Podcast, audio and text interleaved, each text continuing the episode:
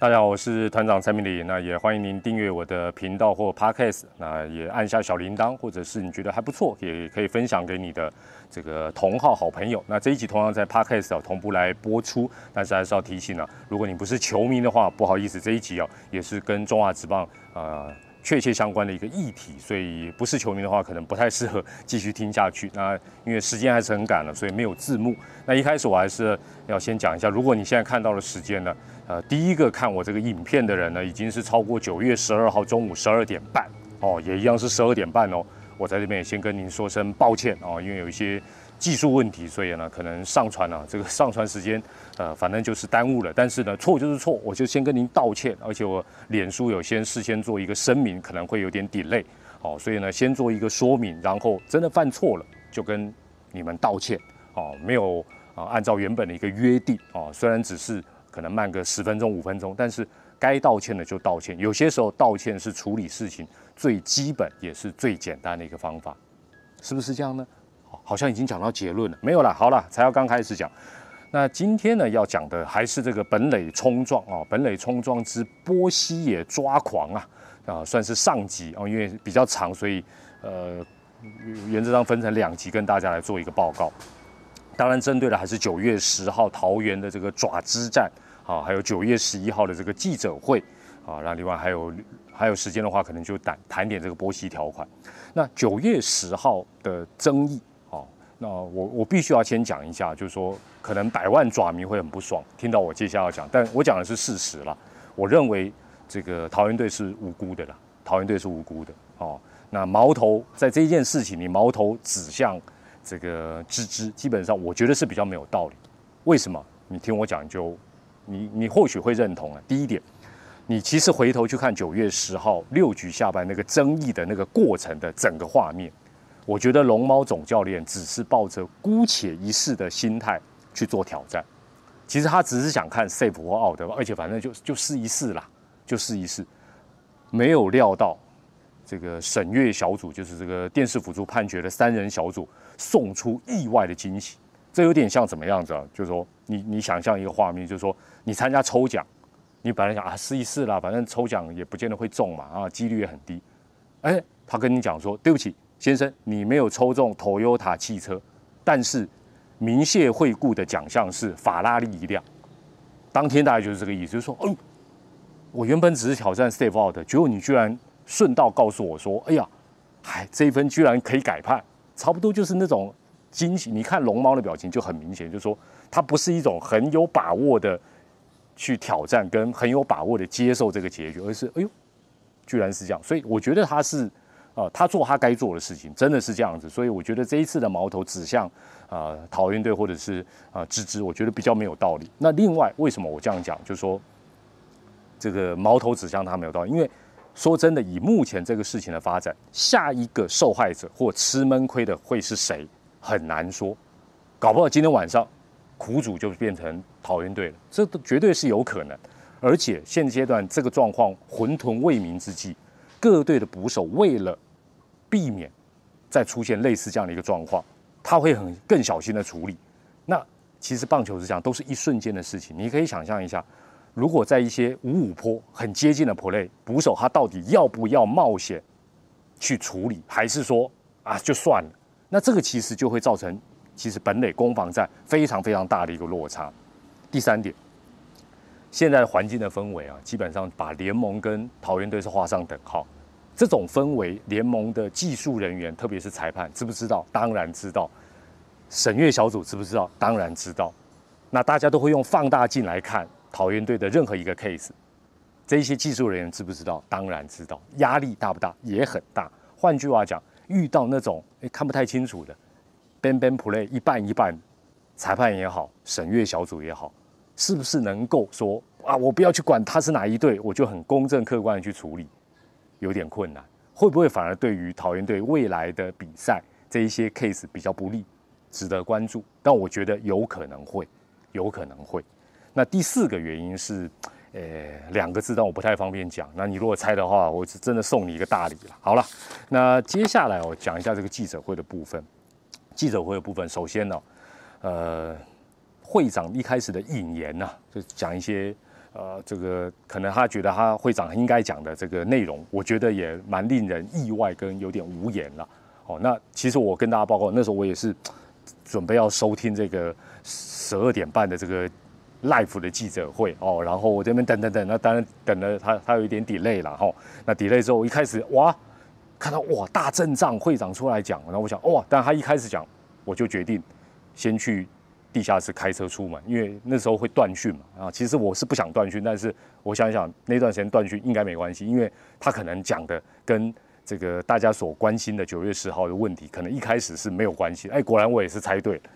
那我想这个某种程度来讲，我必须要这样讲，就是说这个也是为什么球迷会非常怀念正神的原因，因为有限的时间，大家有限的生命里，就麻烦你针对问题、针对主题来谈，有这么困难吗？那我觉得这个不是会长的问题，是幕僚的问题。幕僚应该跟会长讲，会长，我们就直接好不好？前面的一些这个擦擦脂抹粉的哦，或者是要替联盟打气的，这个就后面再讲或不用讲，不是应该是这样吗？所以我觉得幕僚的问题事实上是比较大的。第三，会长啊，九月十号的记者会讲说，哦啊，会长就应该讲九月十一号记者会讲说，前一天就九月十号是一个重大事件，哦，重大事件，所以。他觉得不应该下礼拜一才说明哦，所以临时紧急召开记者会哦来做说明。哇，那听起来加上会长跟秘书长大阵仗的出席，你会有什么想法？你想哦，应该是要惩处喽，要承认错误了，或者是你那个期待感是蛮高，或者是什么重大的一些发表。但后来会中的到到秘书长讲的时候，你就发觉啊，结论居然是九月十号那天的争议，联盟基本上是没有错的。哦，技术人员、裁判也好，或者是尤其是审阅小组是没有错的。啊，那唯一有错就是说，像会长也特别讲，这个呃挑战过后不应该再让哈林哥在那边一只狗狗顶，这个再再让他抗议，反而是这个瑕疵。那大部分的事情都没有错，重大的状况是没有错。那那为什么叫重大事件？这个就很矛盾，就就说联盟紧急召开一个记者会，说自己没有错。这不是一个很矛盾？这个这个算什么重大事件？这个我就有点搞不懂。那一天赛后也没有围八了，也没有丢瓶瓶罐罐闹场了，中信兄弟也没有罢赛了，这个叫什么重大事件？那如果这个是重大事件，那前几次本垒攻防战的改判，隔天就应该开记者会说明了，为什么都没有？这个也是让人觉得比较……那难道是说啊，媒体反应比较大，球迷反应比较大吗？那这个标准在哪里？让人也摸不透。第四。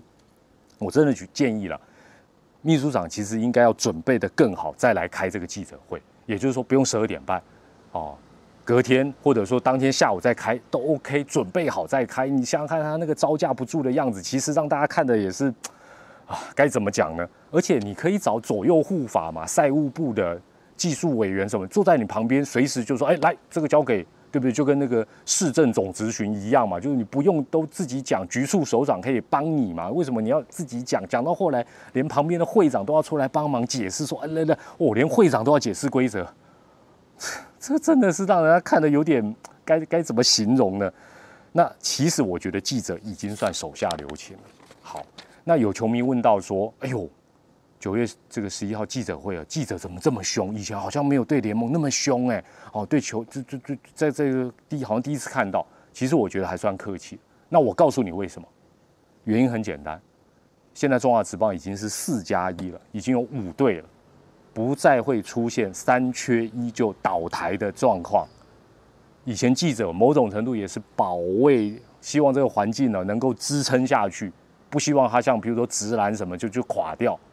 我想这个大家应该可以理解这种心情，哦，就是说变得说骂也骂不太下去，因为怕说啊，这个这突然有一队就可能垮了就不玩了，那联盟就倒。现在会不会？现在不会。现在这个企业都很健全，母企业都很支持，都有社会责任，所以基本上呢，现在也不怕你坦坦白讲哪一队任性，你你不玩没关系，马上会有企业来接手，那最好。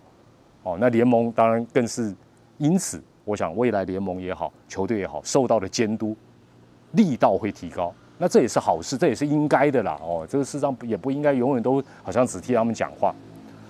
另外，秘书长在记者会里面讲到的滚动式判决跟滚动式修正，这不讲就算，一讲其实也证实了光是本垒攻防战的这样的一个问题，它的标准很明显是一变再变，没有一变再变滚动什么？